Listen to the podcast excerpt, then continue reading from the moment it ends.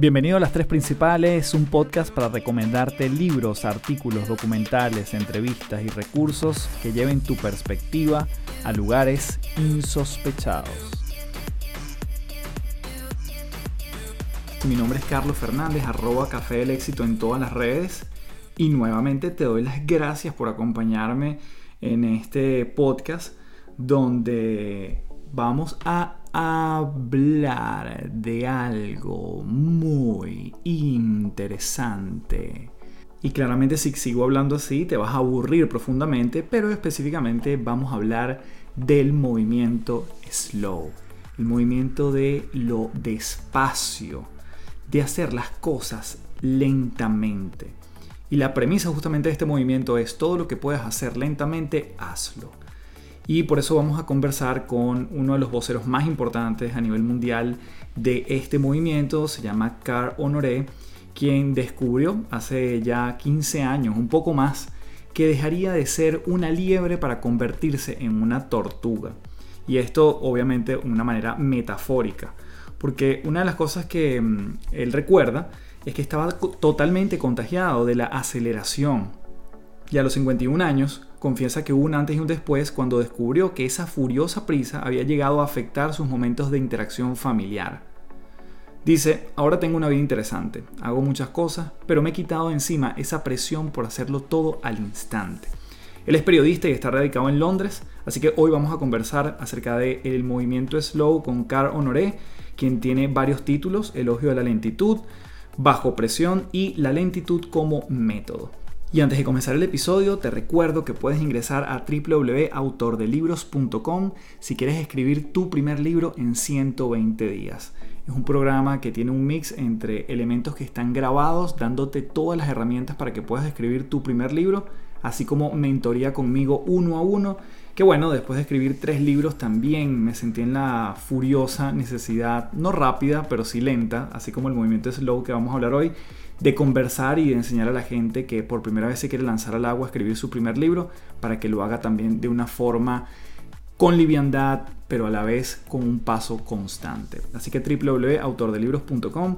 Igualmente puedes chequear en las notas del episodio está esa página, así como la posibilidad de agendar una reunión si está en ti empezar un proceso de acompañamiento, de coaching o mentoría conmigo. Está en las notas del episodio para que vayas por allá y tengamos esa conversación. Así que sin más, el día de hoy vamos a hablar del movimiento slow con Carl Honoré y te lo dejo aquí en las tres principales.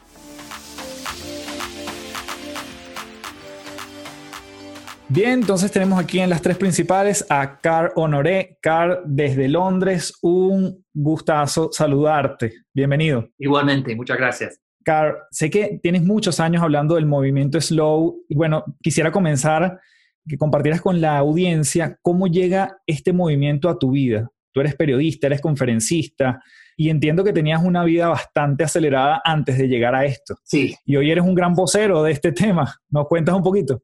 Yo tengo un antes y un después muy claro. Yo antes era un correcamino total. Para mí cada momento del día era casi como una carrera contra reloj.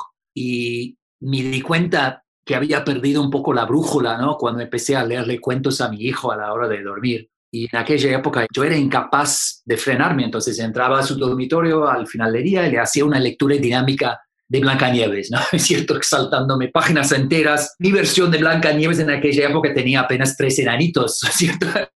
Y mi hijo, como cualquier crío de cuatro años, conoció los textos de memoria, entonces estamos siempre enfrentados, ¿no? En conflicto. Me dice, papá, ¿qué le pasó al gruñón? Y esta situación lamentable siguió hasta que un día oí hablar de un libro titulado Los, los cuentos para dormir, ¿no? A, de un minuto, o sea, Blanca Nieves en 60 segundos. Y al escuchar eso me dije, wow, qué idea más genial, tengo que conseguir ese libro ahora mismo por Amazon, ¿no? Entrega de drone. Pero tuve una segunda reacción que fue epifánica, ¿no? Muy diferente. Me dije, uff, ¿hasta dónde he llegado? Realmente tengo tanta prisa que estoy dispuesto a leerle un, un soundbite a mi hijo en lugar de un cuento. Y fue, fue un punto de inflexión, fue una epifanía. Y me di cuenta que tenía que cambiar. Entonces, siendo periodista, salí por el mundo, ¿no? Para, no solamente para investigar y entender mi propia adicción a la velocidad, sino para ver el marco global, para entender el mundo, ¿no? Y Y bueno, fue un poco la chispa de toda esta aventura slow y es un poco el origen ¿no? del movimiento slow, ¿no? Es un momento con el cuento. Fabuloso. Desde ese momento, Car, ¿hasta qué punto te sentiste cómodo como para decir esto lo tengo que compartir con más gente? Y entonces, ¿en qué momento llega el libro para escribir y dar a conocer esto? ¿Cómo te interesó seguir investigando más? Había gente que para ese entonces, no sé exactamente qué fecha estamos hablando cuando me cuentas esta historia, pero para ese entonces era mucho menos lo que se hablaba de esto. En aquella época no era un tema muy al aire, muy sobre tapete, ¿no? Al contrario, ¿verdad? Yo me sentía al principio casi como un, bueno, un pionero, ¿no? Un, loco que sale del bosque con este, este mensaje, porque casi nadie hablaba de la necesidad, de los beneficios de ralentizar, porque en aquella época, estamos hablando de, de la época dot-com, ¿no es cierto? 2002, 2001, 2002, 2003, 2004, y el mundo estaba atascado en fast forward en ese momento. Entonces, ¿qué te puedo decir? Yo, para contar mi historia, para compartir ese momento de epifanía, ¿no? Con los cuentos, me costó, la verdad que me costó al principio, porque me dije, esto me da tanta vergüenza que no quiero compartirlo con nadie. Pero con el proceso de escribir y de investigar y viajar por el mundo y darme cuenta de que yo no estaba solo, que había mucha gente en lo mismo, me di cuenta que tenía que compartirlo, ¿no? Y para ser honesto, ¿no? Para mostrar que yo también tenía las mismas debilidades, que podía caer yo también en la misma trampa de velocidad, de prisa, de apuro, etc. Entonces, mi primer libro, Elogio de la lentitud, que pasó a ser algo así como la Biblia del movimiento slow, abre con esa anécdota. Y yo entendí que era un, una anécdota que tocaba a todo el mundo, ¿no? Había pensado que capaz, como vería capaz a algunos padres con hijos pequeños, pero no, todos tenemos ese recuerdo de estar sentado con el padre, recibiendo un cuento, compartiendo historias, etc. Entonces es algo muy universal. Y bueno, tuve la suerte de abrir el libro con esa anécdota y tuvo su impacto, ¿no? Tuvo su revuelo. Sin duda conecta bastante, porque justamente yo te quería preguntar eso. A ver,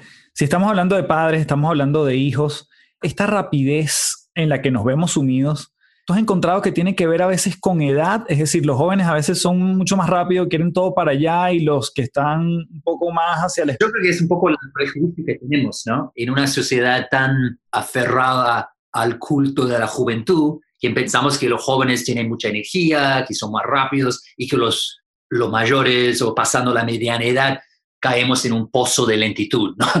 Pero no es cierto. Yo miro, por ejemplo, a mi mamá que tiene 79 años y ella es de las más aceleradas, tiene una agenda abultadísima, está siempre pegada a su iPad. Entonces, depende mucho de la persona, ¿no? Obviamente, cuando somos jóvenes tenemos más energía física, eso no cabe la más mínima duda. Pero más allá de eso, yo creo que es más bien un un tema de, de, las características de cada persona, ¿no? O sea, hay algunas personas que son lentas con 21 años, ¿no? Claro, y, otras, y otras que son muy rápidas, como mi mamá, con 79. Yo creo que este virus de la prisa, bueno, al final lo terminó contagiando todo, ¿no? Todas las generaciones estamos desde la niñez porque muchos niños ahora salen del útero y echan a correr, ¿no? Es, un, es, una carrera contra el reloj desde la cuna. Y esto sigue para mucha gente hasta la tumba. Y yo creo que es un problema bastante universal en el mundo. Te pregunto, ¿qué nos estamos perdiendo por ir tan rápido? Mm, la lista es muy larga. Bueno, por un lado, yo creo que cuando quedamos atascados en fast forward, pagamos un precio a nivel de salud, salud física, ¿no es cierto? El burnout, problemas de estrés. Esto pagamos un precio muy alto, ¿no? A nivel físico yo creo que también sacrificamos nuestra salud mental en el altar de la velocidad, de la prisa. Y si vos mirás el mundo, los índices, tasas de problemas, de trastornos mentales, psicológicos, han aumentado muchísimo, ¿no?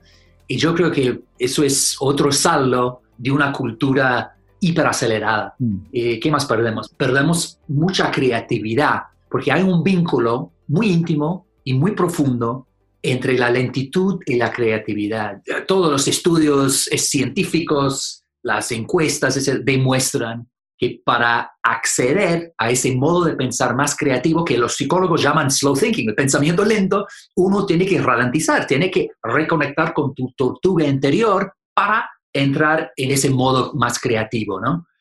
¿Y qué más perdemos? En el trabajo cometemos más errores porque corremos, no le hacemos caso a los detalles.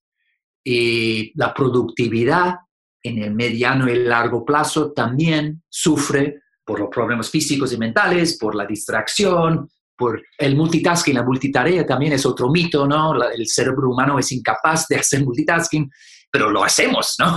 ¿Y qué pasa cuando hacemos multitasking? Bueno, cometemos más errores, somos menos productivos. Si vos miras dos personas, la persona slow, que se dedica a una cosa a la vez, y haces una comparación con la persona más supuestamente moderna, productiva, multitasking, etcétera, y le das a las dos personas cinco tareas, vas a ver que en general la persona rápida de multitasking va a cometer hasta dos veces más errores y llevará casi dos veces más tiempo. Entonces, esto es lo que yo llamo la deliciosa paradoja de la lentitud. O sea, mm. en el trabajo, para ser más productivo, más eficiente, tenés que bajar las revoluciones cada tanto, tenés que pisar el freno. De hecho, en un mundo hiperacelerado, la lentitud es un superpoder, ¿no es cierto? Y yo creo que otra cosa que perdemos con esta cultura de, de la prisa es el placer. Y hacemos mil cosas, pero sin disfrutarlas, sin estar presente, ¿no? sin vivirlas plenamente. Entonces tachamos un montón de cosas en la lista de quehaceres, pero sin ningún gozo, sin ninguna conexión, sin un, placer muy superficial. Así que perdemos el placer que va vinculado con la felicidad. Y otra cosa que perdemos en esta frenesía es la conexión humana, porque las relaciones humanas no se pueden acelerar. o sea, no, no puedes descargar el espíritu de, equipo de una página web, ¿no? Esto requiere tiempo, tiempo para que la gente pueda escuchar, estar juntos, entender, interactuar, etc. Y yo creo que una de las consecuencias de esta cultura de la velocidad es que colocamos la cantidad antes de la calidad. Y eso se ve mucho en las relaciones humanas, ¿no es cierto? Que tenemos 800, no sé, 852 amigos en Facebook, pero ¿cuándo fue la última vez que pasamos una tarde entera con uno de ellos paseando y charlando en el parque? ¿no? Así que yo creo que en un mundo muy veloz caemos en esta paradoja de estar súper conectados electrónicamente, pero muy solos, muy solos. Y otra cosa, la última pérdida, es algo un poco más eh, metafísico, ¿no? Que que para mucha gente la velocidad, la prisa, funciona algo así como un mecanismo de negación. Es una manera de evitar los grandes problemas en tu vida, evitar las grandes preguntas como, por ejemplo, ¿quién soy? ¿Cuál es mi propósito en este mundo? Eh, ¿Qué puedo hacer para ser mejor padre, mejor amigo, mejor pareja, mejor jefe, empleado, ciudadano? Y con mucha frecuencia la velocidad, estar muy ocupado, es una forma de huirse de sí mismo. Y yo creo que uno de los beneficios de ralentizar y reconectar con la tortuga interior es el encuentro con sí mismo, que es en el fondo la piedra angular de una vida bien vivida. Mm. Claro, de hecho, tú comenzaste y todo tu quiebre vino por historias, por contar la historia a tus hijos. Y a mí me llama la atención que de pequeños, quizás muchos de nosotros y los que nos están escuchando, escucharon la historia de la liebre y la tortuga. Mm. Y finalmente eso se nos olvidó. O sea, la historia era muy repetitiva, nos las decían de muchas formas y nunca ganaba el más rápido, sino, bueno, el que era constante, el que tenía un paso un poco más lento pero firme.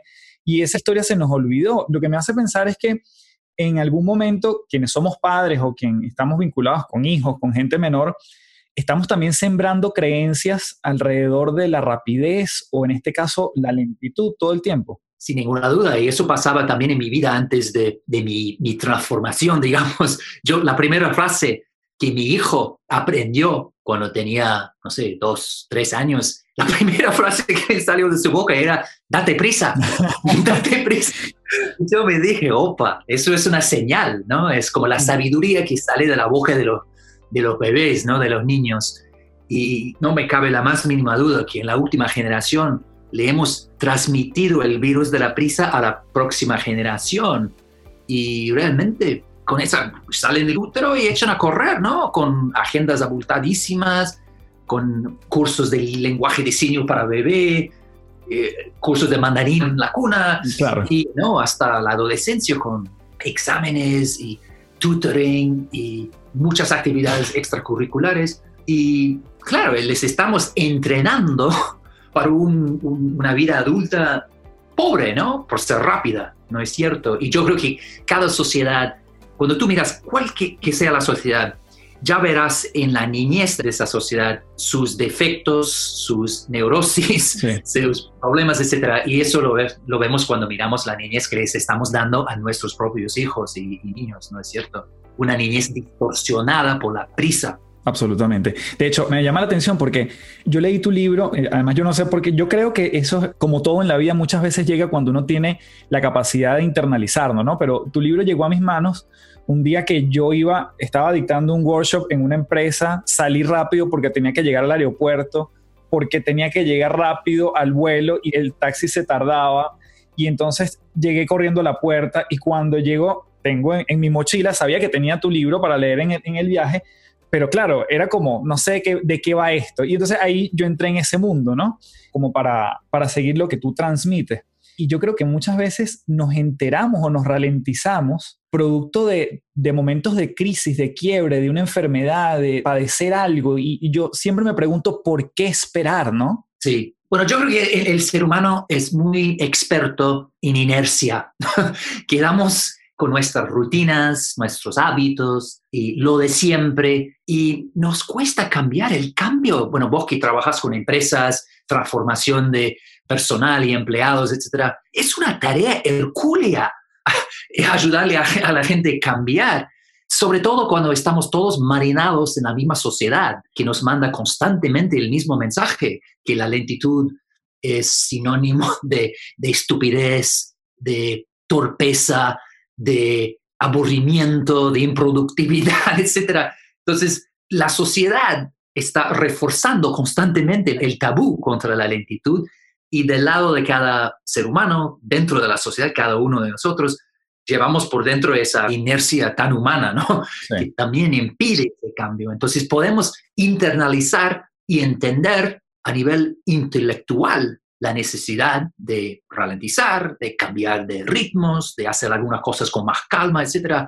Pero a la hora de hacerlo nos cuesta muchísimo, muchísimo. Y como decías tú al principio, para mucha gente, bueno, se nos hace necesario un shock, ¿no? Un, llamado de atención.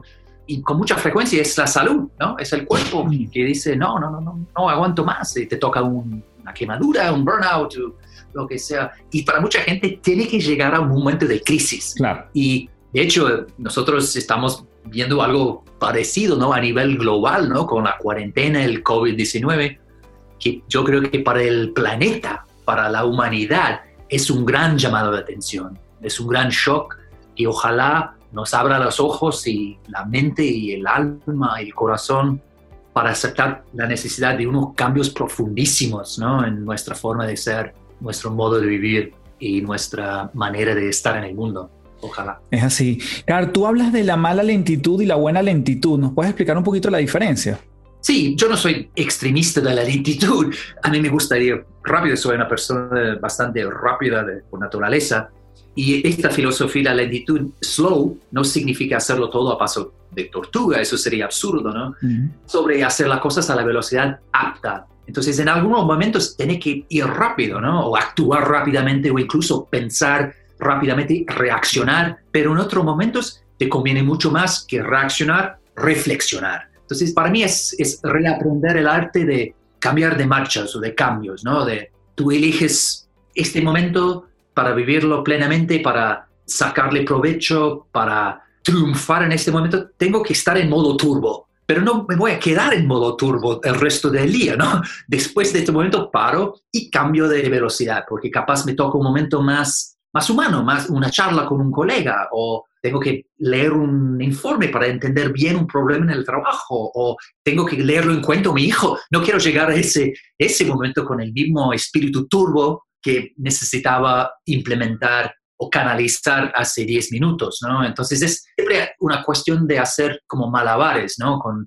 diferentes velocidades. Como dijo The Economist, la revista, la famosa revista The Economist, cuando hicieron un informe enorme, investigación sobre el ritmo en el trabajo, en el mundo laboral de hoy, llegaron a la conclusión que de hecho es un perfecto resumen del credo slow, ¿no? el último párrafo de este informe, de esta encuesta, ¿no? De Economist, decía algo así como, olvídate de la aceleración frenética, dominar el reloj del business va sobre saber elegir cuándo ir rápido y cuándo ir más lento, ¿no? Entonces, rápido, lento. Y eso es la revista de Economist, no es un, mensual budista o semanal de acupuntura, ¿no? Es la Biblia de la gente más emprendedora, más ambiciosa, más rápida del mundo, llegando a la misma conclusión, que en el siglo XXI la lentitud es un superpoder, ¿no? Es, tiene un rol a jugar, la paciencia sigue siendo una virtud y que no hay que hacerlo todo muy rápido.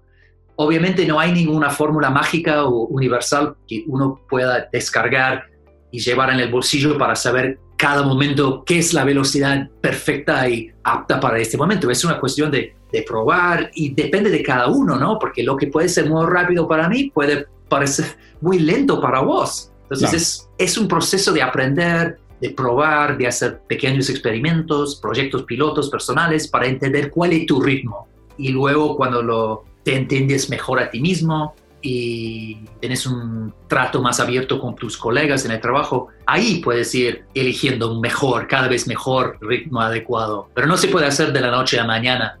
Desgraciadamente no es cierto, es un poco la ironía de hoy, que la gente es tan impaciente que incluso quiere ralentizar rápidamente. No, es así.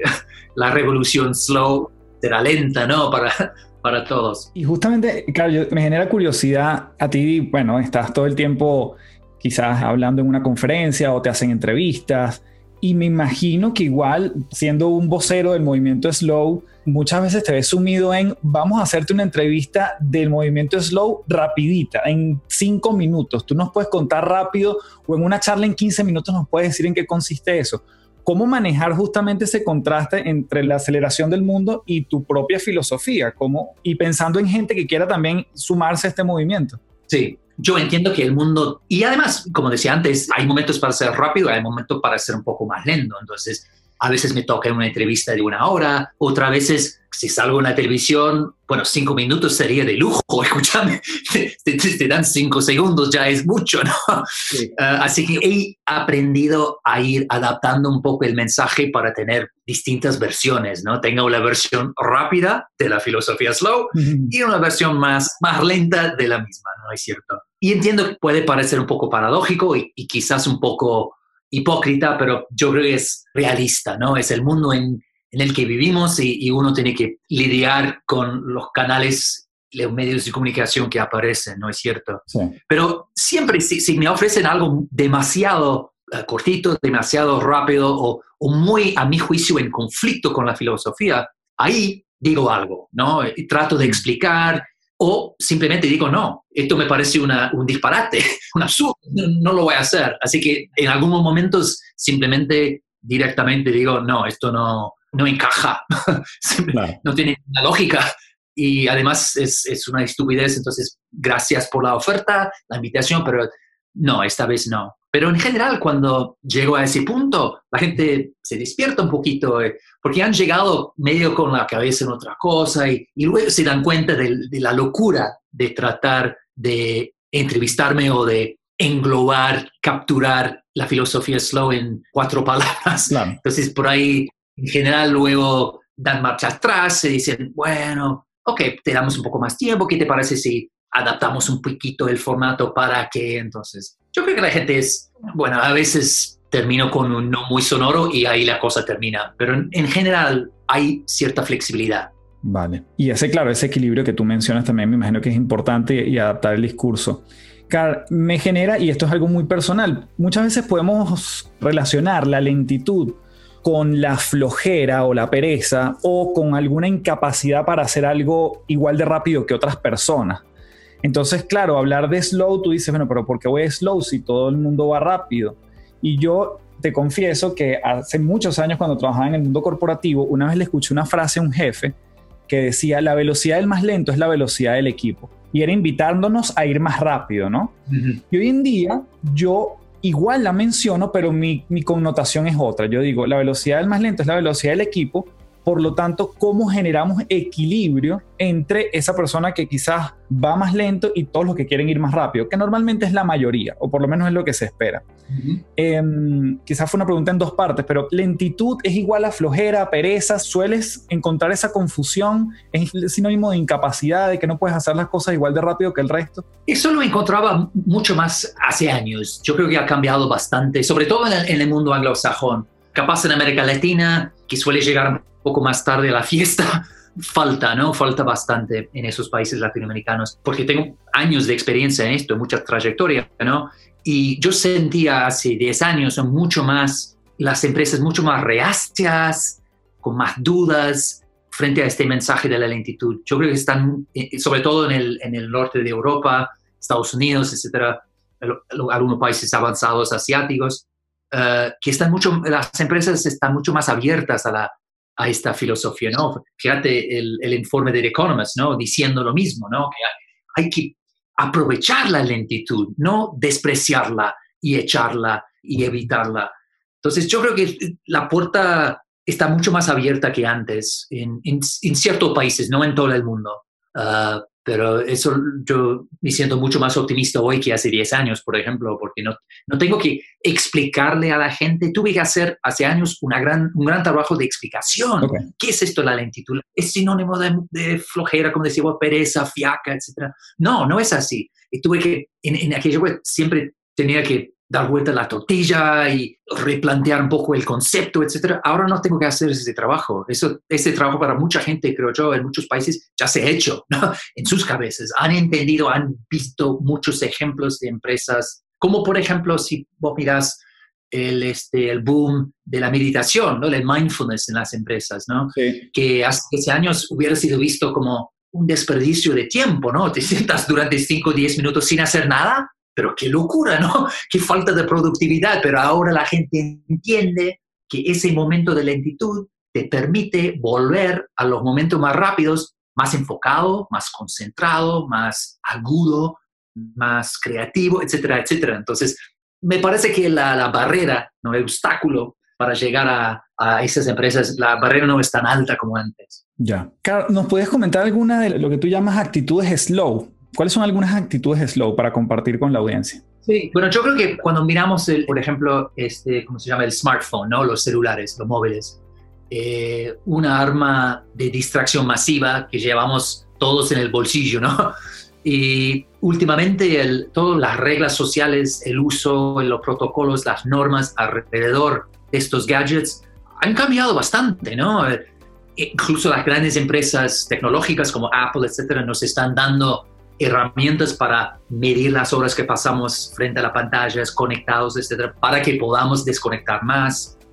Y yo creo que eso, yo doy conferencias y trabajo bastante en Silicon Valley y se ve también ahí, ¿no? Que la gente está al límite, ¿no? Se están dando cuenta de que estos teléfonos son maravillosos, son, son casi mágicos, ¿no? Pero eh, también tiene su lado oscuro.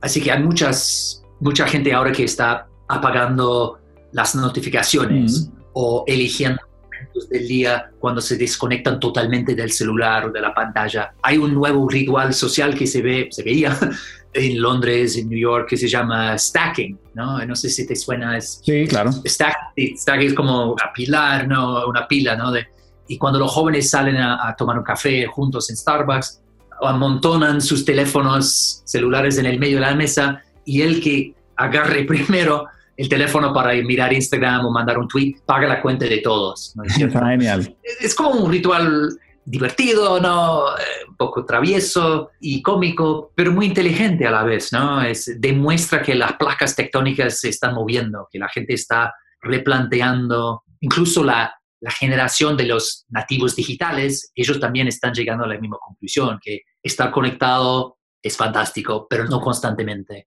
Así que eso, hablando de actitudes slow, para mucha gente empieza por el celular. Abrazar un uso mucho más equilibrado del, del celular. Ya que este podcast se llama Las Tres Principales, ¿tú pudieses recomendarnos tres cosas para todos los que nos están escuchando para sumarnos a este movimiento slow si algo de esta entrevista nos hizo clic? Un libro barra hábito para mí es la poesía. Yo creo que la poesía es... Yo soy muy lector, en general leo novelas y mucha no ficción para mi trabajo, Pero la poesía funciona algo así como una vacuna, nos inocula contra el virus de la prisa, porque la poesía resiste la velocidad. No, no puedes hacer una lectura dinámica de T.S. Eliot o Octavio Paz. No tiene ningún sentido, no tiene ninguna lógica.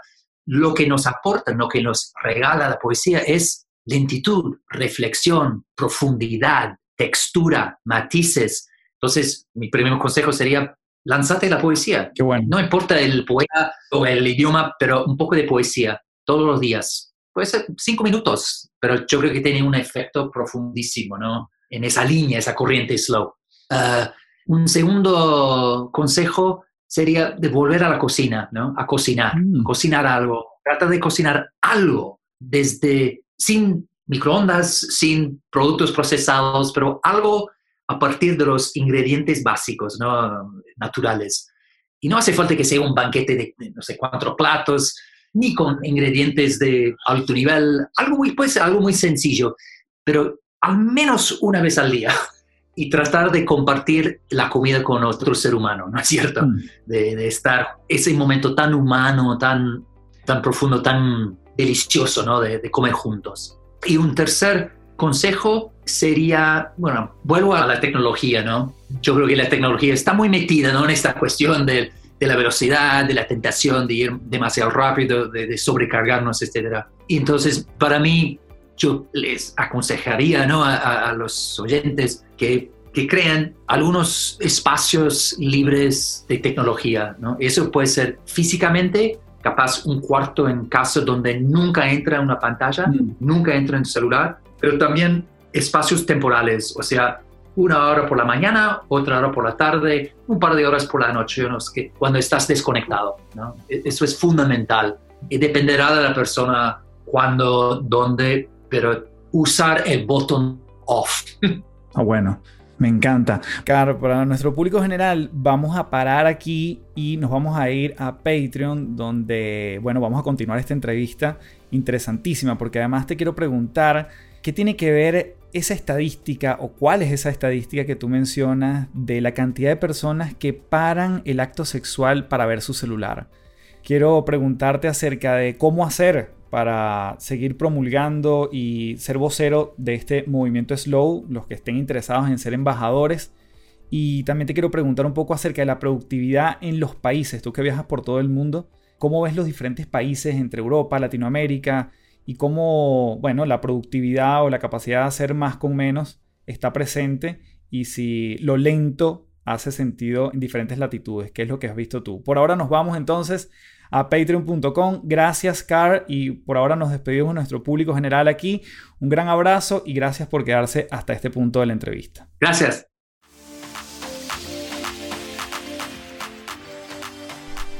Bueno, como siempre aquí, de verdad que yo fascinado de poder haber conversado con un invitado de lujo como fue Car Honoré, que nos deja mucho, a mí me deja y me dejó mucho que pensar con respecto al tema de la rapidez lo acelerado que muchas veces llevamos la vida y cómo quizás con un elemento de lentitud, de conciencia, de detenernos, creo que podemos hacer incluso más productivos, aunque como mencionamos en la entrevista puede ser contraintuitivo que la lentitud lleva a la productividad. Recuerda que puedes ver el resto de la entrevista en www.patreon.com slash café del éxito, donde seguimos conversando con Car y tenemos también bonos especiales con nuestros invitados con material inédito que nos sale por esta vía.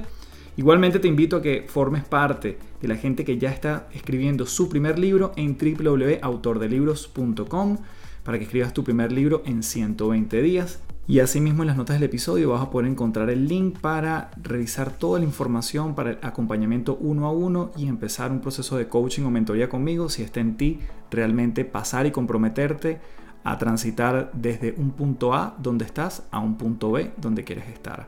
Nos seguimos viendo en las tres principales. Gracias por recomendarlo, gracias por dejar tu comentario en Apple Podcast, gracias por dejarnos tu evaluación y comparte este episodio también en tus redes sociales, mencióname para que lleguemos con más energía y más fuerza a más personas que les pueda hacer sentido y les pueda hacer de muchísima utilidad este mensaje. Un fuerte abrazo y nos vemos en el próximo episodio.